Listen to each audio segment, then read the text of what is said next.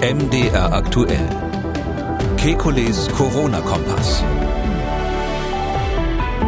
Wann kommt die Corona-Schluckimpfung? Gibt es überhaupt schon ein Isolat des äh, Coronavirus? Wieso sind wir bei der Medikamentengabe gegen Corona so zurückhaltend? Kann der mRNA-Impfstoff im Blutkreislauf zum Tod führen? Ergibt eine Boosterimpfung für einen 45-Jährigen nach schon fünf Monaten Sinn? Wäre es möglich, eine ansteckendere, aber kaum krank machende Virusvariante zu entwickeln, damit der Pandemie der Schrecken genommen werden kann? Damit hallo und herzlich willkommen zu einem Kekulis Corona-Kompass Kompass Hörerfragen Spezial. Nur mit Ihren Fragen und die Antworten kommen vom Virologen und Epidemiologen Professor Alexander Kekulé. Ich grüße Herr Kekulé. Hallo Herr Schumann. Diese Hörerin hat angerufen und folgende Frage. Da wir ja wissen, dass der Coronavirus über die Schleimhäute in den Körper eindringt, die Frage, wie weit oder wo steht denn aktuell die Entwicklung der Impfstoffe, die oral aufgenommen werden können? Ja, da geht's letztlich ähm, nicht um Schluckimpfstoff, sondern äh, um ähm, Impfstoffe, die als Spray inhaliert werden, damit die auf den Schleimhäuten der Atemwege landen. Ähm, das ist ähm, in der Forschung im Moment in der Pipeline, anders kann man es nicht sagen. Es gibt keine ähm, Zulassung, die beantragt wurde. Es gibt mehrere Hersteller, die daran arbeiten und das ist natürlich eine Hoffnung, die man hat. Ähm, erstens, weil es leichter zu verabreichen ist und zweitens, weil gerade mit, mit Covid eigentlich unser Verständnis vom Immunsystem sich äh, insofern, insoweit erweitert, dass wir immer deutlicher sehen, dass eigentlich eine Immunität der Atemwege hm, fast ein bisschen unabhängig existiert von der Immunität, die wir im Blut haben. Und das wäre natürlich zielgerichteter, ähm, uns in den Atemwegen ähm, immun zu machen gegen diese Viren, weil dort die Viren ja typischerweise als erstes ankommen. Leider, ähm, also ich würde mal so grob sagen, im nächsten Jahr können wir nicht darauf hoffen. Hm, früher oder später wird es solche Impfstoffe geben. Bei, bei Influenza gibt es sowas ja schon. Und ich bin ziemlich sicher, dass das bei Covid dann langfristig gesehen ähm, eine Option sein wird. Hm. Und wie sieht's mit dem Thema Schluckimpfung aus? Gibt's da schon gegen bestimmte Infektionskrankheiten, Rotaviren, Cholera oder so? Wird da überhaupt dran geforscht? Naja, eine echte Schluckimpfung, man muss nochmal unterscheiden. Also wenn Sie jetzt Rotaviren ansprechen oder Polio war früher auch mal, also die Kinderlähmung war eine Schluckimpfung. Ähm, das sind ja Viren, die typischerweise über den Magen-Darm-Trakt dann auch aufgenommen werden. Die Rotaviren machen ja Durchfall bei Kindern ähm, und ähm, das äh, passt dann eigentlich ins Bild, dass man am besten äh, optimal dort impft, wo das Virus normalerweise seinen Schaden anrichtet. Bei denen, die Magen-Darm-Entzündungen machen oder dort aufgenommen werden, ähm, äh, impft man durch eine Schluckimpfung, wenn das geht. Ähm, und bei, ähm, bei Viren, die eben in den Atemwegen ähm, was kaputt machen. Da ist es dann sinnvoll, die Schleimhäute der Atemwege zu schützen, indem man dort gezielt immunisiert, weil dann einfach die lokale, die örtliche Antwort ähm, stärker ist. Also das Immunsystem hat sowas, ähm, dass sich das merkt, wo es einen Erreger zum ersten Mal gesehen hat, wenn ich mal so sagen darf. Und wenn das Immunsystem darauf trainiert ist, dass so ein äh, Erreger typischerweise äh, bei den Atemwegen, auf den Atemwegen zum ersten Mal erscheint, dann kann das dann auch, wenn ähnliche Erreger wiederkommen oder der gleiche wiederkommt, kann das gezielter in den Atemwegen äh, reagieren. Wir haben eine Mail bekommen vom Axel. Er hat ein Video mitgeschickt. In dem Video ist äh, Dr. Wodak zu sehen, SPD-Politiker und Arzt, der in Corona-kritischen Kreisen sehr oft geteilt wird. Und ähm, er hat in diesem Video etwas gesagt, das unser Hörer gerne eingeordnet bekommen würde. Herr Wodak kritisiert, dass beim Impfen nicht mehr aspiriert wird und so die Gefahr besteht, dass der Impfstoff versehentlich intravenös gegeben wird mit weitreichenden Folgen. Wenn die in die Vene gehen, dann lässt sich sehr schön erklären, sehr deutlich erklären, dass diese mRNA äh, in den oder die Nanopartikel, dass die mit dem venösen Blut in das rechte Herz, in den rechten Vorhof gehen. Im rechten Vor Herzvorhof, da ist der Sinusknoten, da ist der Schrittmacher für unser Herz. Und wenn da diese, wenn da diese Nanopartikel dann in die Zellen hineingehen, der Herzinnenwand, dann kann es zu Entzündungen und Schäden kommen. Und dann wird dort ein immunologischer Prozess stattfinden, denn diese Spike-Proteine werden dann da gebildet. Und dann kommt das Immunsystem und zerstört diese Zellen. Und dann kann das Herzreizleitungssystem in kurzer Zeit sehr stark verändert werden. Das geht ziemlich schnell. Und dann kriegt man Herzrhythmusstörungen und dann fällt man tot vom Fahrrad. Oh wie, jetzt habe ich aber Angst gekriegt. Ganz ehrlich gesagt, das ist äh, wie, wie meistens bei so Verschwörungstheorien, da ist immer so ein Fünkchen Wahrheit mit drinnen, ähm, was dann so verdreht ist und so über, über, über, äh, überhöht eigentlich ist, dass, äh, dass es dann eben leider nicht mehr stimmt. Also das eine ist, ja, das ist ja eine der Theorien, wie, wie Nebenwirkungen entstehen können, dass möglicherweise diese Lipid-Nanoparticles, in denen diese kleinen Fettbläschen, in denen die RNA drinnen ist, nicht nur an der Stelle, wo man sie injiziert bleiben, sondern irgendwo anders im Körper anfangen, in die Zellen einzudringen und diese Zellen produzieren dann Spike-Proteine. Das war ja von Anfang an eins der, eine der Gefahren, die man gesehen hat bei diesen Impfstoffen. Ich habe ja vor über einem Jahr ein Buch darüber geschrieben, wo ich diese eine Möglichkeit relativ ausführlich schon beschrieben hatte.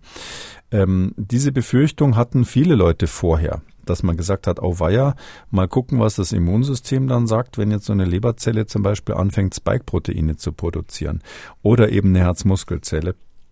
Es ist nur so, wenn das ein häufiges Phänomen wäre, dann hätten wir ganz, ganz oft akute immunologische Reaktionen, weil das wäre ja nicht nur bei einem von Zehntausenden, sondern das wäre ja dann ein generelles Problem.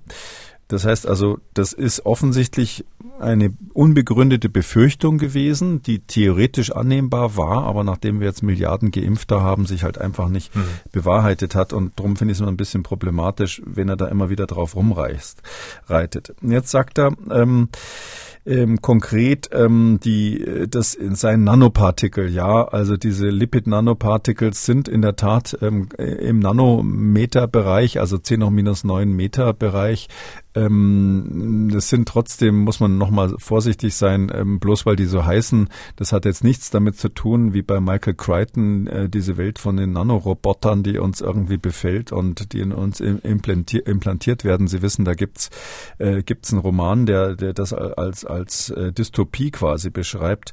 Ähm, so ist es hier nicht, sondern das sind einfach nur winzige Fetttröpfchen. Die haben diese Größenordnung von Nanometern und drum ist es nicht ganz falsch, von Nanoparticles zu rechnen, äh, sprechen, aber es ist natürlich so ein bisschen angstmachend. Dann ja, ähm, es kann schon sein, dass der Herzmuskel irgendwie auf die eine oder andere Weise immunologisch attackiert wird. Das ist ja wahrscheinlich bei denen, die diese Herzmuskelentzündungen haben, der zugrunde liegende Mechanismus. Das hat aber nichts zu tun mit dem Sinusknoten. Also der, dieser Schrittmacher, ähm, der da im Herzmuskel ist, das ist der sogenannte Sinusknoten, der sitzt äh, im Vorhof tatsächlich, wer das richtig beschrieben hat. Ähm, der ist aber keineswegs insbesondere befallen bei den Leuten, die da eine Myokarditis haben, sondern das ist eine Herzmuskelentzündung, die diffus im ganzen Muskel ist und die eben gerade nicht dieses Nervengewebe betrifft, weil der Sinusknoten ist ja keine Muskulatur, sondern ist eine Nervenstruktur, die im Herz drinnen ist. Das heißt also, diese Assoziation, die er da macht, dass er sagt, das kann dann quasi äh, den Rhythmusgeber des Herzens direkt befallen, ausschalten, dann fällt man tot vom Fahrrad. Das ist natürlich Unsinn, sondern bei einer Herzmuskelentzündung hat man eine Leistungsschwäche, die man manchmal bemerkt, manchmal nicht, aber die, die aufpassen, merken halt, dass sie nicht mehr so gut die Treppen raufkommen, kurzatmig mehr werden, manche haben sogar Schmerzen und, und das ist eben Zeichen, dass der Muskel insgesamt entzündet ist. Also das nur nochmal zur Richtigstellung. Aber jetzt gehe ich noch eins weiter. Wenn es so, so wäre, wie, wie Herr Wodak sagt, ja, dass tatsächlich durch diese Aspiration, die man unterlässt, ähm, Klar, ich bin auch oldschool und habe mich, glaube ich, hier schon mal blamiert, dass ich gar nicht wusste, dass man das nicht mehr macht mit der Aspiration vor ganz am Anfang dieser Pandemie, ähm, dass man die jetzt weglässt, sagt er, und dann könnte man das aus Versehen in die Vene injizieren. Also er, er will jetzt quasi eine extrem seltene Nebenwirkung dadurch erklären ähm, das, die würde ja dann noch seltener werden, wenn man, wenn man jetzt jedes Mal aspirieren würde.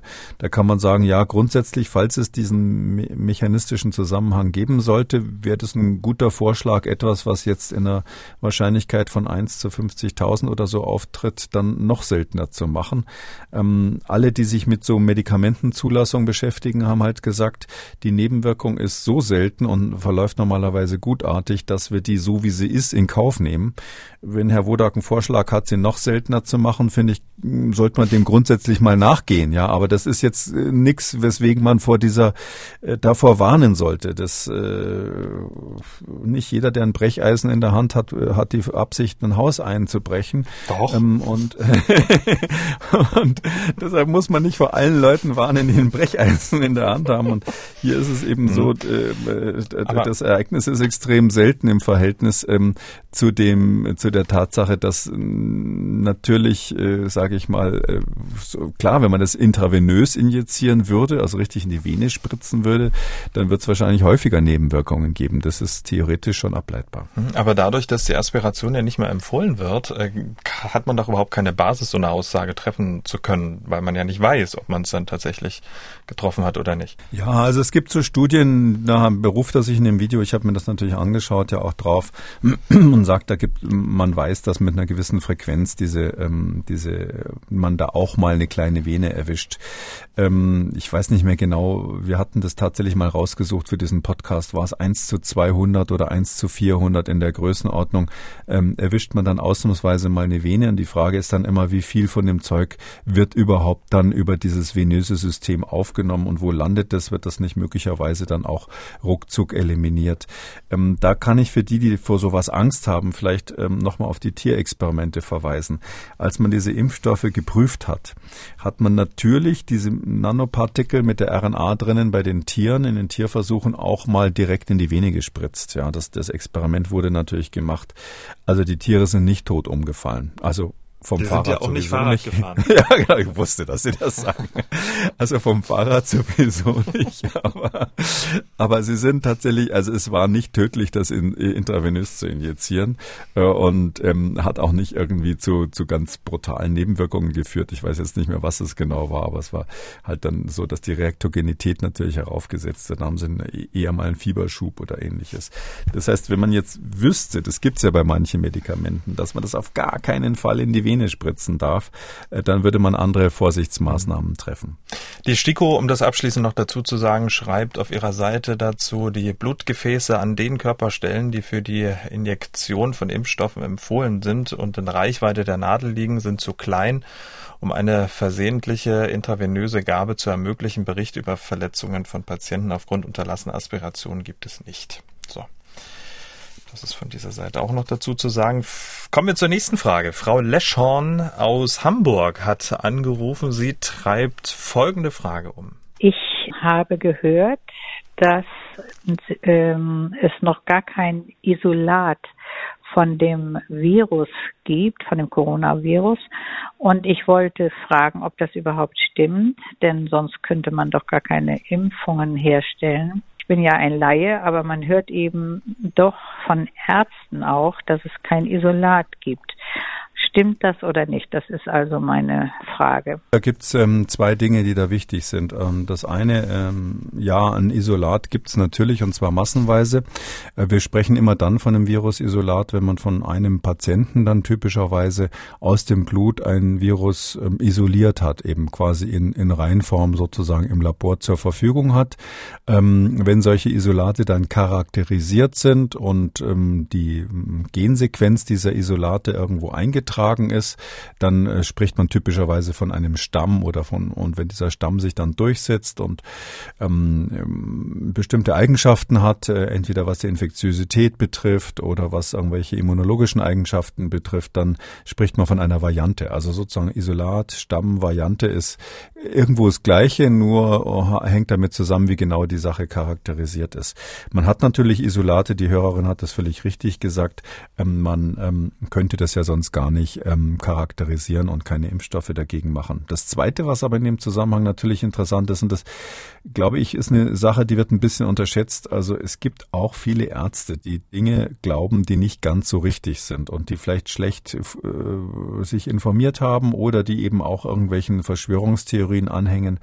Ich glaube schon, dass einige Ärzte Teil ähm, dieses Netzwerks sind, was Informationen, die nicht richtig sind, ähm, zumindest ähm, aufrechterhält. Jetzt nicht gerade erfindet, aber doch aufrechterhält. Und ich glaube, man könnte viel tun, indem man ähm, für Ärzte auch nochmal ähm, sehr konsequent ähm, Fortbildungen anbietet, äh, dass die wirklich verstehen, was überhaupt los ist, wie die Impfstoffe funktionieren. Weil nur wenn die als ähm, Multiplikatoren wirklich das, das äh, erklären können, äh, dann ähm, sind am Schluss die Patienten natürlich ähm, dann auch zu gewinnen, sich impfen zu lassen, weil Vertrauen zum eigenen Arzt hat man natürlich eher als zu irgendwelchen Leuten vom Robert Koch Institut. Weil Sie gerade Fortbildung angesprochen haben, ähm, da haben wir auch einen Vorschlag bekommen von diesem Hörer, der angerufen hat. Er kapriziert sich aber auf Menschen, die sich noch nicht haben impfen lassen oder die Maske schief tragen oder falsch oder wie auch immer. Wie wäre es nun, wenn man alle Menschen in diesem Land zu obligatorischen digitalen Corona-Seminaren einbestellen würde, so ähnlich wie man junge Temposünder zwangsläufig zum Seminar einbestellt, ja, wäre etwas weniger gravierend als ein Impfzwang. Und in einem solchen quizähnlichen digitalen Seminar, äh, wer nicht kommt, muss eine Gebühr bezahlen oder wer daran nicht teilnimmt, muss eine Gebühr bezahlen. Wenn man in einem solchen Seminar Menschen also nun praktisch ganz genau unterrichtet mit Bildern etc. und Gegenfragen, wie man eine Maske wirklich dicht trägt und vor allem, was man sonst gegen Corona alles machen kann. Grundlageninformationen, Informationen über Ernährung, Vitamine, Spurenelemente, Gesundheitssport etc. pp. Also so ein Corona-Idiotentest. Lustige Idee. Ähm, das wird natürlich praktisch nicht funktionieren. Ja, da müssen Sie ja praktisch eine, alle einladen. Ich glaube, dass die Behörden schon mit den Temposündern überfordert sind, ja, denen allen was beizubringen. Und ähm, bei den Temposündern ist ja die Wiederholungsfrequenz leider ziemlich hoch, trotz dieser Seminare. Ähm, ich fürchte, Sie werden da auch niemanden dazu bewegen können, sich dann impfen zu lassen, weil, weil der Mensch ist einfach so, der hört immer, was er gerne hören will. Und ähm, an den Stellen im Seminar, wo irgendwas kommt, äh, wenn dann einer sagt, ja, was weiß ich, ähm, äh, Vitamine zu nehmen ist gut, dann denkt er hin, sagen die einen, ja, in dem Seminar habe ich gelernt, ich muss mich nicht impfen lassen, es reicht, Vitamine zu nehmen. Und so ist es, ist es immer so, die Leute hören irgendwas raus und bevor man den, die ganzen äh, Kommunikationsstörungen, die da wieder entstehen, weil da haben sie ja dann ganz viele Leute, die diese Seminare auch geben müssen. Da müssen sie erstmal die Seminarleiter trainieren. Also bevor man das alles jetzt aufbläst, puh, wir machen doch diesen Podcast. Ist das nicht ja, inzwischen so eine Art Vorlesung? Natürlich. Sie haben mich letztes Mal schon geschimpft, dass ich zu viel Vorlesung mache. Und wer die, wer, wer dieses, dieses, ähm, wem das zu, zu langwierig ist, der kann sich ja quasi in allen möglichen Talkshows fortbilden oder zum äußersten schreiten und das öffentlich-rechtliche Fernsehen sonst mal anmachen. Da gibt's ja rauf und runter Informationssendungen. Wer das alles nicht gemacht hat, ja, also ich glaube, der geht auch nicht zum Seminar. Und wenn ich mir so anschaue, wie die Leute so ihre FFP-Masken tragen, ich glaube, dass viele auch ganz froh sind, dass die oben neben der Nase so ein ziemlich daumendickes Luftloch immer haben und dass man schön frei atmen kann, ohne dass die Luft irgendwie mühsam durch den Filter durch muss. Der Steffen hat gemailt, er schreibt, ein Arbeitskollege war die letzten zwei Wochen in den USA im Urlaub. Er hat eine Kreuzfahrt in der Karibik gemacht und war noch eine Woche in Florida unterwegs. Dabei war er in äh, vollen Football-Eishockey-Stadien und er sagt, dass allgemein keine wirklichen Corona-Maßnahmen zu sehen waren. Ab und zu sieht man Schilder, dass Masken empfohlen sind, tragen tut die aber niemand. Auch in Restaurants, Einkaufsläden und so weiter gibt es kein Corona. Ich habe mir die Frage gestellt, an was liegt das? Das, dass dort das Gesundheitssystem nicht schon kollabiert ist? Haben die dort so viel mehr Kapazitäten, Behandlungsmöglichkeiten wie bei uns in Deutschland? Oder sind die Risikopersonen einfach schon in den vorherigen Wellen weggestorben? Wenn ich richtig nachgelesen habe, sind die Impfquoten noch um einiges schlechter als bei uns. Mich würde schon mal interessieren, warum das offensichtlich gut geht. Viele Grüße. Ja, so richtig gut geht's nicht. In Florida haben die Riesenprobleme. Ähm, da sind zum, zum Teil die Intensivstationen völlig überlaufen gewesen. Ist ja auch bekannt, da gibt's den Ron DeSantis, Republikaner, der irgendwie dem Donald Trump irgendwie Konkurrenz machen will in diesen Dingen.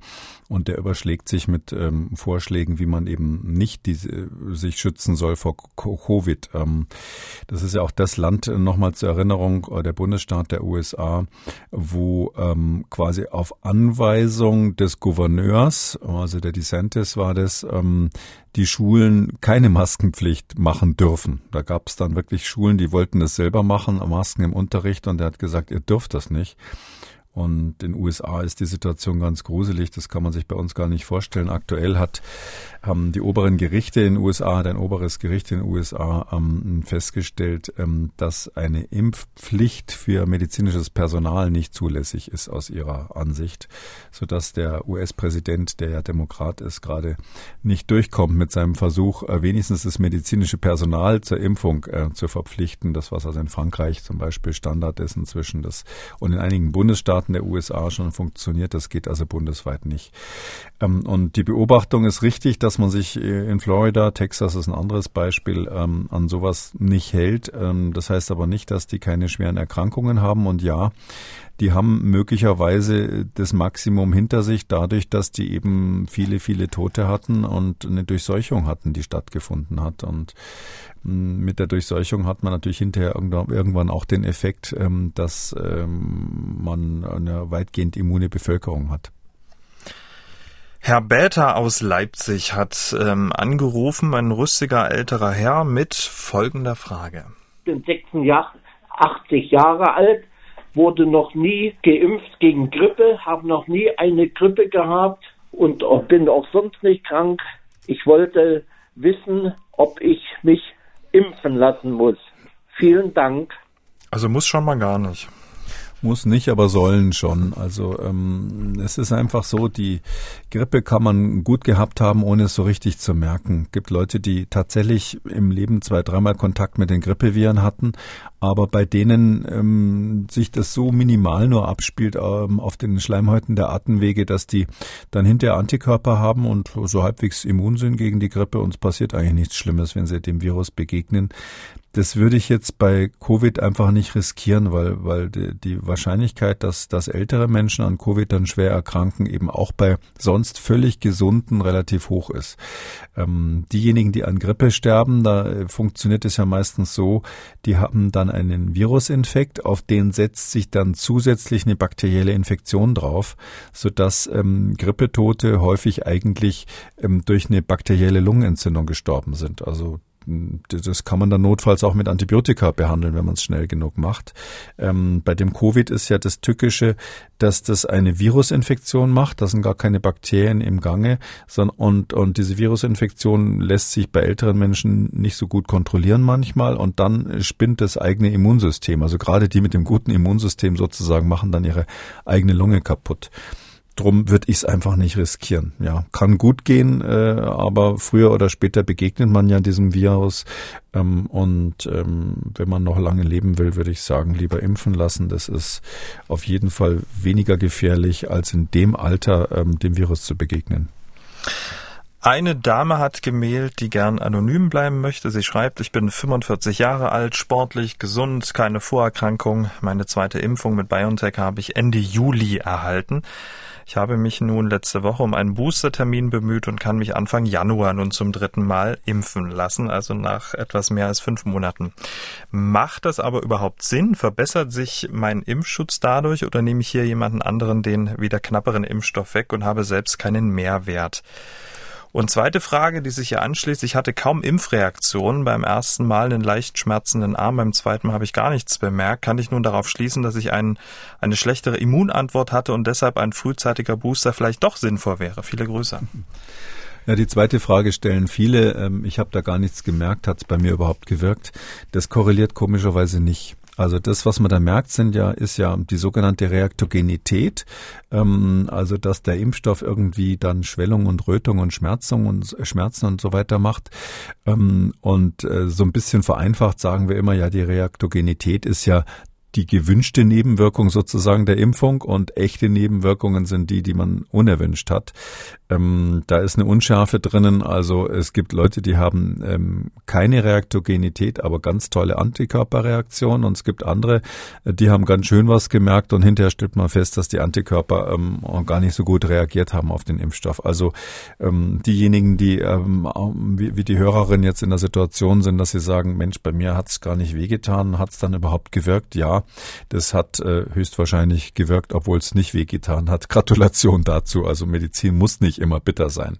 Ähm, die andere Frage ist, ja, äh, bei einer 45-Jährigen nach knappem halben Jahr lohnt sich das zu boostern. Also was man auf jeden Fall macht durch die Boosterung, ähm, ist, dass man ähm, diese angeborene Immunantwort nochmal anschubst. Das heißt also, ähm, es wird auf jeden Fall ähm, der, ähm, die Abwehrbereitschaft kurzzeitig erhöht. Das ist ja auch das, was wir in diesen ganzen israelischen Studien sehen, dass praktisch in jeder Altersgruppe ähm, ein gewisser Vorteil der Impfung besteht. Die Frage ist nur, wie lange hält es an? Also man stimuliert das Immunsystem so ähnlich, wie das wahrscheinlich ein anderer Virusinfekt auch machen würde.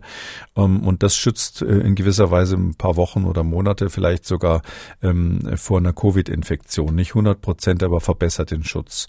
So dass man schon sagen kann, wenn im Januar jetzt dann die Welle noch vorhanden sein sollte, ähm, dann ist es auch für eine 45-Jährige von Vorteil, äh, geboostert zu sein. So kann man es mal so grob sagen. Ob es jetzt notwendig ist, in dem Sinn, dass man damit jetzt signifikant Todesfälle, schwere Krankheitsverläufe verhindert oder sogar die, ähm, äh, die Ausbreitung des Virus in der Gesellschaft bremst, indem man die Infektiosität herabsetzt, dafür gibt es in der Altersklasse ähm, kaum Daten. Also für die Infektiosität gar keine Daten und für die, für die Frage, ob man jetzt Hospitalisierung und schwere Verläufe vermeidet, nur ganz wenig Daten. Das ist bei Alten be belegt und bei Jüngeren eben nicht so klar. Ähm, das ist der Grund, warum ich ja der Meinung bin, dass wir ganz stark priorisieren müssen von alt nach jung.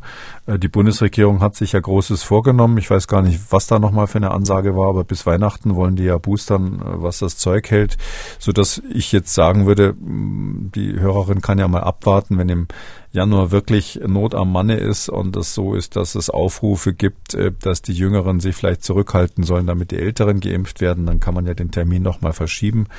Und wenn jemand anders da ist, der die Dosis haben will, dann würde ich es nehmen, weil schaden wird's nicht. Kommen wir zur nächsten Frage. Die Zahl der Menschen auf Intensivstationen nimmt zu. Diese Dame hat angerufen und folgende Frage.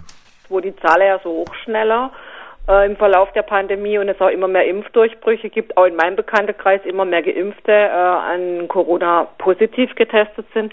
Warum sind wir so zögerlich mit Medikamenten, wie zum Beispiel ähm, Ivermectin, Budesonid, ähm, ja, Dinge, wo woanders schon benutzt werden. Was hält uns davon ab? Wir können doch gar nichts verlieren. Auf was warten wir? Wieso warten wir, bis alle immer erst im Krankenhaus sind? Das würde mich mal interessieren. Danke. Naja, die Medikamente, es gibt ja neue Medikamente, die jetzt ähm, ähm, demnächst zur Verfügung stehen. Die Frage ist, wie viel die Deutschen dann davon abbekommen, die ganz speziell ähnliche Effekte haben wie das Ivermectin, aber spezifischer mit weniger Nebenwirkungen. Und ähm, klar, das, das wird dann die Frage sein, wer die nehmen soll.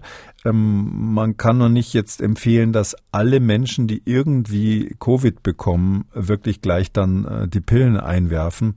Äh, warum nicht? Weil diese Medikamente zum einen natürlich auch Nebenwirkungen haben und der Covid äh, gerade bei jüngeren Menschen selten schwere Verläufe macht. Und da ist die Frage, will man jetzt wirklich flächendeckend diese Nebenwirkungen in Kauf nehmen? Der zweite Grund ist, dass man ähm, einfach nicht so viel hat. Die Medikamente werden nicht äh, beliebig viel zur Verfügung stehen. Bei einem weiß ich noch auswendig, dass man 30 Tabletten insgesamt nehmen muss über einige Tage und zwar ganz frühzeitig im Krankheitsverlauf. Das heißt, es müsste jeder nehmen, der irgendwie merkt, dass er Covid hat und man könnte nicht abwarten, wie schlimm es wird.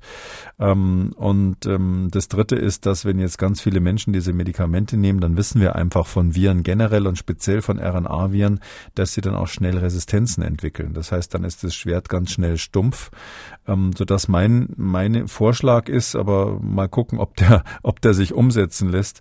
Ähm, mein Vorschlag ist, diese Medikamente wirklich ganz gezielt einzusetzen für Risikogruppen. Also wenn ich wirklich weiß, jemand hat jetzt Covid und ist äh, über 80 60 oder über 70 oder ähnliches oder hat sehr, sehr starkes Übergewicht oder ist aus einem anderen Grund, vielleicht weil er äh, zusätzlich immunsuppressive Medikamente nehmen muss, besonders gefährdet, dass man bei denen dann ganz selektiv sagt, okay, du kriegst jetzt dieses Medikament, weil dadurch ähm, hat man, äh, bei denen begründet sich das erstens, da sind die Nebenwirkungen natürlich nicht äh, dann wirklich vertretbar auch.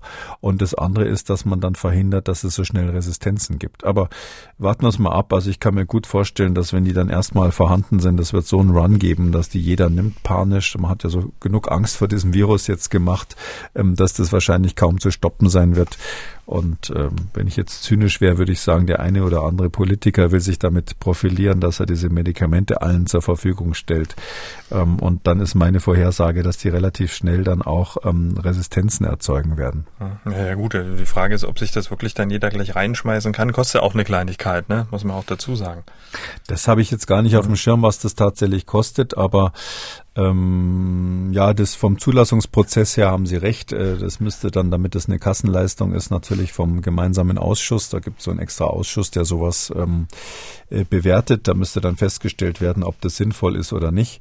Ähm, die werfen aber meistens nicht mit in die Waagschale die Frage der Resistenzbildung, sondern die, die sagen eigentlich nur, hat's einen Effekt oder nicht. Also wenn ich mich erinnere an die Diskussion bei Tamiflu und Relenza, das waren die zwei Medikamente, äh, die man gegen äh, Grippe einnehmen konnte. Ähnliches Problem muss man ganz schnell am Anfang nehmen äh, und ohne zu wissen, wie schwer der Verlauf, Verlauf wird.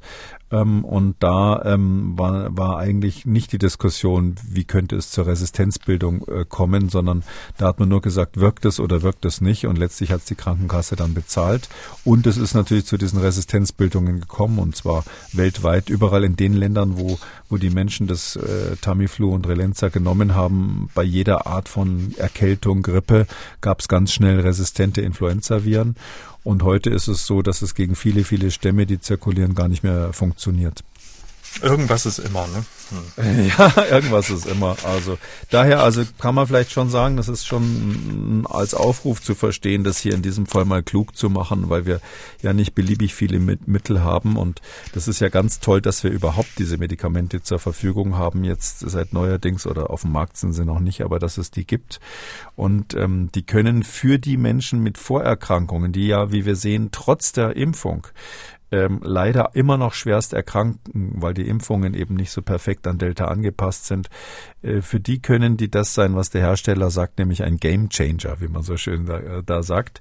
Aber ich würde davor warnen, das jetzt so äh, quasi mit dem Füllhorn auszuschütten. Eine habe ich noch, Herr Kekulé. Wollen wir? Hauen Sie rein. Ähm, Frau Schneider hat äh, folgende Frage. Hallo Herr Kikoli. Wäre es möglich, eine sehr ansteckende, aber kaum krankmachende Variante zu züchten und diese gezielt auf die Gesellschaft loszulassen, sodass äh, wir das Virus quasi, äh, sodass wir dem Virus quasi den Schrecken nehmen? Viele Grüße. Super Idee. Die ist ähm, uralt, die Idee, sozusagen mh, den Teufel mit dem Belzebub auszutreiben. Ähm, irgendwann gibt's dafür einen Nobelpreis. Also ich werde nicht mehr kriegen und das nicht mehr nicht mehr erleben, aber es wird so sein, dass man irgendwann Viren gegen Viren loslässt. Ich finde die Idee ist uralt, aber klasse. Es gab sogar einen Freund von mir, der ist ähm, Unternehmer und Biochemiker von der Ausbildung her. Der hat ganz am Anfang mal die die ihre Idee gehabt. Ich glaube, ich habe schon mal erzählt, äh, dass man doch mit den normalen Coronaviren, die gibt's ja schon, diese normalen humanen Coronaviren, die nur Erkältungen machen, dass man die ausbreiten könnte allgemeine Infektion herbeiführen könnte, um diesem SARS-CoV-2 es schwerer zu machen, sich in der Gesellschaft zu verbreiten. Es kann sogar sein, dass es funktioniert hätte, ähm, aber wer will das schon riskieren? Weil ja auch die normalen Erkältungsviren manchmal schwere Verläufe machen und es gibt auch im Winter eine äh, zusätzliche Mortalität, also eine Exzessmortalität, eine, Zus äh, eine Übersterblichkeit allein durch die Erkältung. Da brauchen sie die Influenza gar nicht dafür, sodass das keiner riskieren würde, die ganze Bevölkerung damit äh, zu infizieren. Aber klar, wenn man ein Virus hätte, wo man ganz sicher weiß, äh, dass es ähm, ungefährlich ist, könnte man das ähm, quasi auch zur Infektion verwenden finden. So einen kleinen Effekt in dieser Richtung gab es schon mal und zwar bei dem Impfstoff gegen Kinderlähmung, Polio. Äh, da hat man tatsächlich ähm, am Anfang lebende Viren genommen, die aber stark abgeschwächt waren. Man nennt die attenuiert, also abgeschwächte Viren. Und da gab es manchmal den Effekt, dass mit diesem Impfvirus, was äh, fast nie äh, schwere Verläufe gemacht hat, manchmal leider schon, aber fast nie, dass sich dann die Geschwister von den Geimpften einfach angesteckt haben ähm, und dann auf die Weise mit immunisiert wurden. Ähm, das war ein gewünschter Nebeneffekt, dass das Virus sich dann lokal ein bisschen ausbreiten konnte. Nun ist Polio nicht so stark infektiös wie, wie dieses SARS-CoV-2, sodass das alles noch ein bisschen äh, begrenzt war. Man hat dann davor gewarnt, dass zum Beispiel Kinder geimpft werden sollen, damit, wenn die Geschwister gerade schwer krank sind oder ähnliches, weil man wusste, dass es diese lokalen familiären Ausbreitungen gab. Also der Gedanke ist alt, nicht schlecht und ich bin ganz sicher, irgendwann wird es funktionieren, aber bisher klappt es noch nicht. Damit sind wir am Ende von Ausgabe Ausgabe 252 Kekulis Corona-Kompass Fragen Spezial. Vielen Dank, Herr Kekuli. Wir hören uns dann am Dienstag, den 7. Dezember wieder. Bis dahin. Gerne schönes Wochenende, Herr Schumann. Sie haben auch eine Frage, wollen was wissen, dann schreiben Sie uns an mdraktuell-podcast.mdr.de. Sie können uns auch anrufen, kostenlos 0800 322 00. Kekulis Corona-Kompass als ausführlicher Podcast unter Audio und Radio auf mdr.de, in der ARD-Audiothek, bei YouTube und überall, wo es Podcasts gibt. MDR aktuell. Kekules Corona-Kompass.